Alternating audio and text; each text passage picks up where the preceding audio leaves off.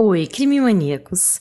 Aqui é a Rafa, criadora e apresentadora desse podcast, e hoje sou só eu mesma. Quando Amy Joy Robatchel desapareceu em julho de 1997, a sua vida era muito promissora. Recém-casada e no auge da sua saúde física, a jovem de 24 anos estava fazendo memórias com o marido e planejando todos os passos que vinham pela frente. Mas o futuro dela foi interrompido quando ela não voltou mais para casa. Para onde Amy foi e quem ou o que decidiu arrancá-la dos braços dos seus entes queridos antes do tempo? O caso de Amy chocou a todos na região. Então ouça agora sobre o misterioso desaparecimento de Amy Joy Robatchel.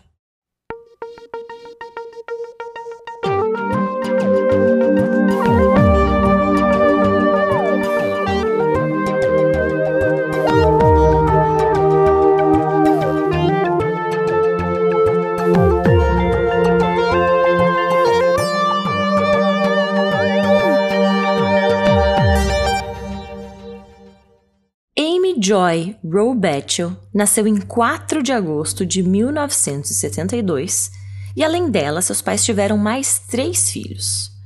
Seus pais, Duane e Joanne, estavam fazendo o melhor que podiam para criar os filhos na microcidade de Douglas, no estado americano de Wyoming. A cidadezinha tem pouco mais de 6 mil habitantes hoje em dia então eu imagino que deve ter sido uma infância super tranquila para Amy e para os seus irmãos. Apesar disso, Duane, o pai deles, não era exatamente um pai modelo quando a Amy era mais nova. Ele era muito chegado em bebida, mas acabou largando o álcool à medida que os filhos foram crescendo. A mãe da Amy, Joanne, era instrutora para crianças com necessidades especiais e professora substituta. Seus familiares e amigos descrevem Amy como uma pessoa tímida, um pouquinho inquieta, muito disciplinada e determinada. As suas paixões também envolvem escalada e fotografia. Além disso, a família relatou como sendo alguém que adorava estar com seus pensamentos, ela era hiperfocada e que se apaixonou por corrida quando estava na sexta série. Eles disseram que ela não era a melhor das corredoras no início, mas na faculdade essa paixão pela atividade se destacou e acabou jogando ela para os holofotes na faculdade. Como estudante da Universidade de Wyoming, a pouco mais de duas horas de Douglas, onde a família dela morava, a Amy se tornou capitã das equipes de atletismo e cross country, que é tipo um, uma corrida de mato, assim, em terrenos acidentados e foi nomeada para a equipe de estrelas da Western Athletic Conference. E a Amy até hoje ainda detém o recorde da universidade nos 3 mil metros. Ainda durante a faculdade, a Amy conheceu um garoto chamado Steve Batchel. Atraídos pela paixão pelos esportes ao ar livre, Steve e Amy estavam estudando fisiologia do exercício na Universidade de Wyoming quando se conheceram em 1991. Steve disse em relação a isso, aspas, ela gostava tanto de correr quanto eu de escalar. Bob Model, um amigo da faculdade de Steve, relatou na época, aspas, Steve é um cara super descontraído e escalar era praticamente a única atividade externa que ele praticava. Fecha aspas. E o Steve se encantou pela Amy. Ele disse que finalmente tinha encontrado alguém que não se incomodava quando ele ia escalar. E assim como ele, ela também valorizava uma vida informal, ao invés daquele padrão de trabalho de 9 a 5, que aqui no Brasil seria mais para 8 a 6, mas ela também focava no estilo de vida um pouco mais flexível. Depois que se conheceram, o casal viveu junto por três anos e anunciou o noivado em 1995 numa festa coroada por uma enorme guerra de comida. A irmã da Amy, a Casey Lee, disse, aspas, foi hilário. Eu me lembro de ajudá-la a tirar purê de batatas do teto, fecha aspas. Depois de se formarem, a Amy e o Steve alugaram uma casa em Lander, onde Steve tinha conseguido um emprego como gerente assistente de uma loja de equipamentos de escalada. Além disso, os arredores de Lander eram muito propícios para os esportes que os dois praticavam, que tinha muitas montanhas, tinha muitos terrenos inexplorados, então a Amy podia fazer o cross country dela e o Steve podia fazer a sua escalada. A Amy continuou a participar de competições regionais e nacionais, incluindo a Maratona de Boston de 1996, e ela sonhava em se classificar para as Olimpíadas de 2000. A Amy e o Steve acabaram se casando em junho de 1996 e tinham fechado a compra da primeira casa, que era um rancho de 90 mil dólares, e pretendiam se mudar no final de julho de 97. Em 24 de julho de 1997, o casal ia ter um dia agitado pela frente. Não juntos, cada um fazendo as suas coisas, mas mesmo assim bem agitado. Às nove e meia, o Steve saiu de casa para passar o dia escalando com um amigo. A Amy, por outro lado, tinha várias outras coisinhas para fazer, assim. Então, a primeira delas era dar aula de ginástica bem cedinho. Depois, ela ia ter que resolver algumas coisas sobre a casa nova. Então, ligar para a companhia telefônica, ligar o gás, comprar um seguro residencial, enfim. Essas coisinhas para que eles pudessem se mudar logo. E no início da tarde, depois de resolver tudo o que ela tinha para fazer, ela ia dar uma corrida no Wyoming Wind River. Então é uma montanha ali que tem na região e ela ia fazer uma corrida de montanha de mais ou menos uns 10 quilômetros. Haja perna, né? Mas enfim, de acordo com algumas fontes, o Steve chegou a entrar e sair de casa algumas vezes durante o dia. Então ele foi escalar, depois passou em casa, depois foi fazer outras coisas. E aí ele finalmente chegou em casa, assim, para ficar às 8 e 15 da noite e ficou um pouco surpreso que a Amy ainda não estava em casa. E ele sabia que ela tinha vários afazeres durante o dia. Então não ficou imediatamente assustado assim. Ele acabou indo até na casa dos vizinhos Todd e Amy Skinner que estavam fazendo jantar e ele resolveu ir jantar com eles. O Todd Skinner, o vizinho e amigo, explicou: Abre aspas. O Steve não estava em pânico de forma alguma porque ainda estava claro lá fora. E assim, você sabe, ela podia estar tá fazendo alguma outra coisa. Não foi um dia incomum para Amy, fecha aspas. Lembrando que, claro, era tarde, era oito e pouco da noite, só que era verão e na região o sol costuma se pôr bem mais tarde mesmo nessa época. Só que à medida que o dia se transformava em noite, que ia escurecendo, e a Amy não aparecia em casa, o Steve foi ficando cada vez mais preocupado. Eles, então, os vizinhos e o Steve, decidiram agir. Enquanto os Skinners, o casal, pegava o carro e foi procurar a Amy ao longo das estradas onde ela costumava correr, o Steve ficou em casa para caso ela ligasse. Lembrando que era 1997, né? Então os celulares não eram assim populares. Por volta da uma da manhã, eles ainda não tinham tido nenhum sinal da Amy. E aí realmente todo mundo começou a se preocupar. Se por um lado não era incomum a Amy ficar bastante tempo fora de casa resolvendo coisas, por outro era sim incomum ela sair e não voltar até de madrugada e nem avisar o marido sobre isso. O casal de vizinhos dirigiu por várias estradas, diversos lugares onde a Amy costumava correr, e depois de cerca de uma hora, eles finalmente tiveram um sinal e o que parecia ser um alívio. Eles encontraram o carro da Amy, uma caminhonete Toyota branca. O carro foi encontrado ao longo da Loop Road nas montanhas Wind River, perto do Parque Nacional de Shoshone. Os Skinners deram um suspiro de alívio, de fato, acreditando que tinham finalmente localizado a Amy, e o Todd Skinner disse, aspas, ficamos aliviados, foi como, bom, nós pensamos que tínhamos a encontrado. Então eu andei completamente esperando que ela estivesse dentro do carro, fecha aspas. Só que a sua alegria rapidamente se transformou em decepção. quando perceberam que a Amy não estava dentro do carro. Dentro do veículo estavam as chaves da Amy, os óculos de sol e a lista de tarefas que ela tinha para fazer no dia. A carteira dela, no entanto, estava desaparecida. Os vizinhos então até vasculharam a área, mas não encontraram nenhum vestígio dela. E logo a busca se expandiu drasticamente. Inicialmente foi composta por Steve e alguns amigos, só que no terceiro dia, já com as autoridades policiais envolvidas, mais de 100 voluntários estavam vasculhando um raio de 50 quilômetros da casa deles. E eles usaram tudo que era possível, eles não mediram esforços. Usaram quadriciclos, bicicletas, cavalo e até helicóptero. Cães farejadores também foram levados à região para ver se conseguiam sentir o rastro, o cheiro da Amy. Mas, mesmo com todos esses esforços, apenas uma pista surgiu.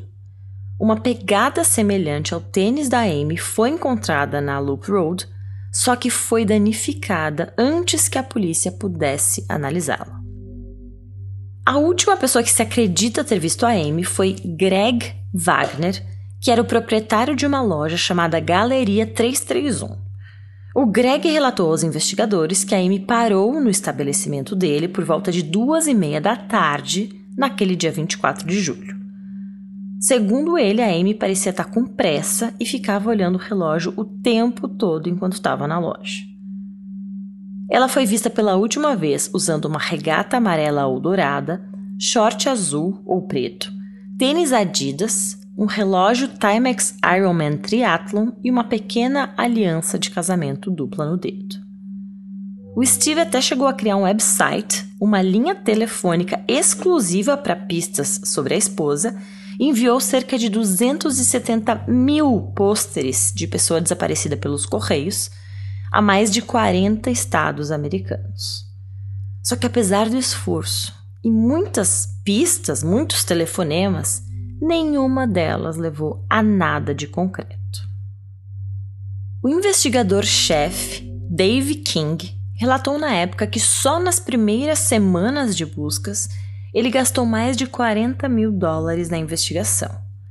Ele também reportou que várias pessoas relataram ter visto a Amy na área de Salt Lake City, mas ele não chegou a comentar se os investigadores acharam esses relatos significativos e se as pistas foram investigadas.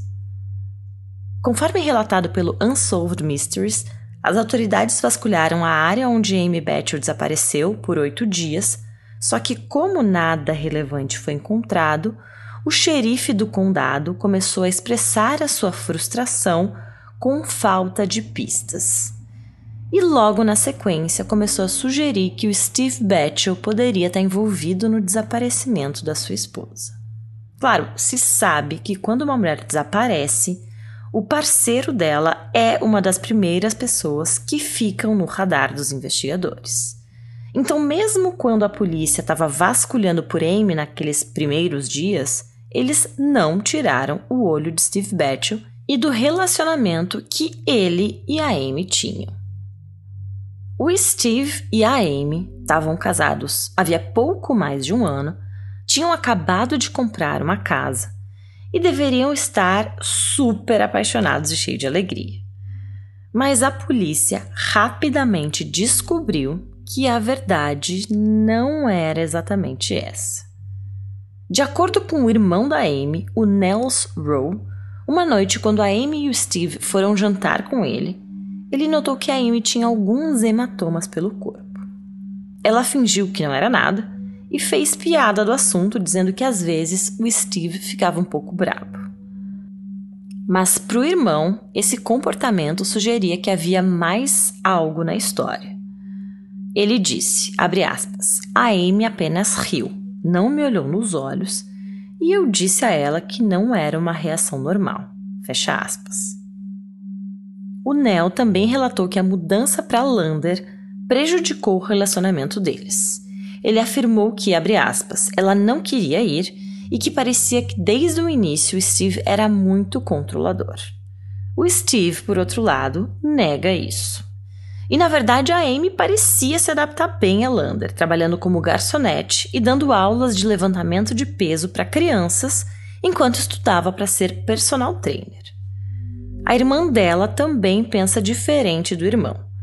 Jenny Newton chegou a dizer que, abre aspas, eles pareciam muito felizes e que ela recebia e-mails de Amy dizendo que ela estava animada com a sua vida com Steve. A verdade é que os conhecidos do casal deram depoimentos conflitantes sobre o relacionamento que eles tinham. Alguns disseram que era idílico, maravilhoso e perfeito, e outros disseram que o Steve era muito ciumento e frequentemente não tratava a Amy muito bem. Ele às vezes a diminuía, as pessoas falaram. E Steve, ao que parecia, tinha também outros probleminhas meio particulares. Era o tipo de problema que poderia sim levar a um indivíduo instável a fazer coisas um pouco erradas. Enquanto a polícia vasculhava a casa do casal, os investigadores descobriram vários diários e poemas suspeitos pertencentes a ele. Nesses diários, que foram escritos por Steve, ele rabiscava letras de músicas e poesias com conotações violentas. Algumas dessas conotações descreviam violência contra mulheres e especificamente contra a Amy. Esses escritos delineavam a necessidade e domínio de controle de Steve. Um poema, por exemplo, contemplava assassinato e como uma pessoa conseguiria esconder um corpo com sucesso. Muito estranho, né? Quando a polícia o informou que havia lido seus diários, o Steve encerrou a conversa com os investigadores abruptamente. Ele alegou que os poemas e as letras da música não tinham nada a ver com uma esposa, não. E o Steve foi interrogado extensivamente, mas negou qualquer envolvimento. Menos de duas semanas depois que a esposa desapareceu, ele contratou um advogado e se recusou a fazer um exame de polígrafo. E isso foi o suficiente para os investigadores, moradores da vizinhança e a mídia virarem a sua atenção toda para ele. Como a polícia costuma fazer, eles disseram a Steve que tinham provas que provavam que ele matou a sua esposa. Claro, eles não tinham, era uma mentira, para ver se ele falava alguma coisa. Mas a estratégia da polícia não deu certo e ele não abriu a boca. Outros relatos sugerem que tinha uma testemunha e que essa suposta testemunha alegou ter visto um carro azul dirigindo rápido na mesma estrada da montanha aonde o veículo da Amy foi encontrado. Um homem estava dirigindo tal carro e tinha uma mulher loira no banco do passageiro. No dia seguinte, de acordo com essa mesma testemunha, o mesmo carro azul apareceu no local de busca. E quando a polícia mostrou a foto do carro de Steve, a testemunha identificou como sendo o mesmo carro que ela viu descendo a estrada da montanha no dia 24. O xerife David King disse, aspas, se formos considerar as estatísticas, o Steve fez isso. A primeira pessoa que temos que eliminar em um caso em que pode haver um crime envolvido no desaparecimento de alguém é a pessoa mais próxima dessa pessoa. Fecha aspas. Só que o Steve não abriu a boca. E também há evidências sugerindo que Steve não poderia estar perto da Amy quando ela desapareceu. Registros telefônicos mostraram que ele fez uma ligação de sua casa às 4h43 da tarde mais ou menos na mesma hora em que a tal testemunha disse que viu seu carro na montanha. A casa do casal fica mais ou menos 45 minutos de carro da estrada da montanha, onde o carro azul do Steve foi supostamente visto, então fica difícil. Em 5 de agosto, Steve foi visitado pelo agente do FBI, Rick McCullough, que o acusou de assassinar a sua esposa. Steve, no entanto, tinha um álibi. Ele disse que estava com um amigo, Sam Leitner, procurando por um local de escalada no dia em que a Amy desapareceu. Ele disse ao agente do FBI que levou uma arma e um cachorro para afastar os ursos pardos que poderiam ter no local. Embora Steve e o amigo estivessem supostamente a uma boa distância de Amy na época, e os registros telefônicos pareçam apoiar o álibi do Steve, restavam dúvidas sobre se Steve poderia ter atacado a Amy em algum outro momento durante uma estreita janela de tempo à tarde. Sabe, ir voltar rapidinho, ou estar tá mais perto do que ele disse que estava, enfim.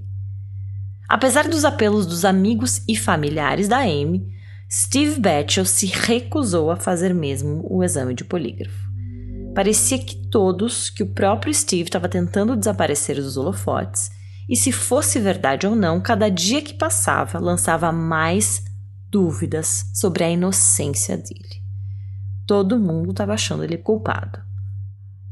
Mas fato é que não há nada factível que ligue o Steve ao desaparecimento da Amy. Não tem nenhuma evidência forense que a gente tenha conhecimento, pelo menos, e os diários dele não são provas concretas, né, de que ele realmente matou ela.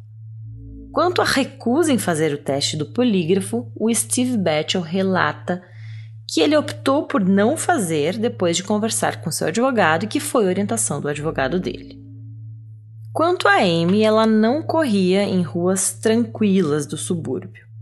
Ela gostava de corridas na montanha, em terrenos irregulares e acidentados, justamente por ser mais desafiador. Será que talvez ela poderia ter tropeçado, se machucado e aí um urso ou um leão da montanha veio e atacou ela? Os policiais até consideraram essa opção, mas se ela tivesse sido atacada por um animal, haveria algum tipo de sinal. Os investigadores teriam encontrado rastros, sangue, roupas rasgadas, ossos, alguma coisa. Mas não tinha nenhum sinal desses, nenhum sinal de que demonstrasse que a Amy estava naquela área, com exceção daquela pegada de tênis que os investigadores no fim não conseguiram pegar, né, porque foi destruído antes. Também não tinha sinal de que ela tivesse caído ou se machucado durante a corrida. Não havia sinal de nada, na verdade. Mas então, o que será que aconteceu? Uma outra teoria que surgiu é que o serial killer Dale Wayne Eaton, mais conhecido como Great Basin Killer, assassinou a Amy. De acordo com o irmão e a cunhada do Eaton, ele estava acampando na área de Burn Gulch, perto da onde a Amy supostamente correu naquele dia, bem na época em que ela desapareceu. O Eaton, no entanto, se recusa a falar com os investigadores e como ele não está enfrentando a pena de morte, na verdade a polícia nem tem como negociar com ele, né? Mas os investigadores também não acham que o Eaton está envolvido no desaparecimento da Amy e realmente a história é outra. Até hoje, o Steve Batchel ainda está no radar da polícia. Eles continuam acreditando que ele é a única pessoa possível que pode ajudar a resolver esse caso. Depois que a Amy desapareceu, o Steve se mudou para o estado de Utah. Ele teve sua esposa declarada morta em 2004 e se casou novamente, mas aí acabou voltando para Lander. O sargento do condado de Fremont, Roger Hizor, que hoje é o investigador principal do caso, disse em 2007 que, embora a Amy ainda esteja listada como desaparecida, ele acredita que ela está morta há muito tempo. Ele relatou, aspas, Acredito que foi um homicídio. E acredito que o que aconteceu com ela aconteceu no dia em que ela desapareceu.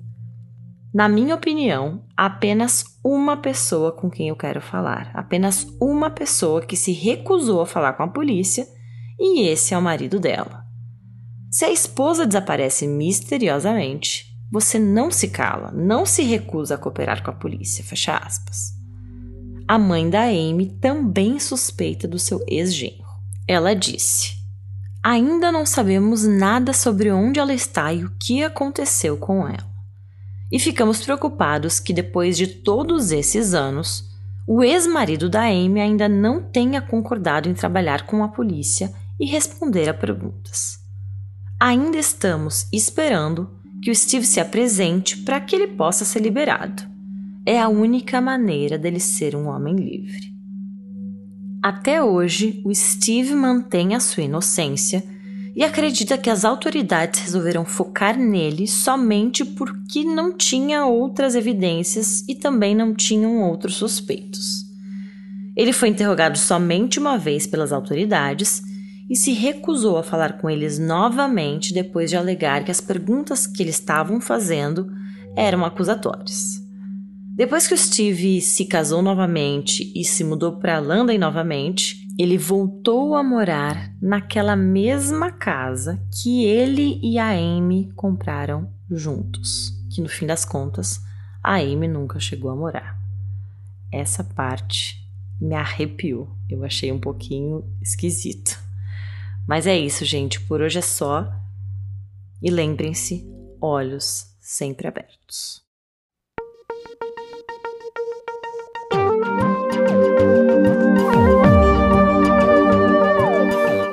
Nomes e aspectos foram adaptados na minha interpretação desse caso.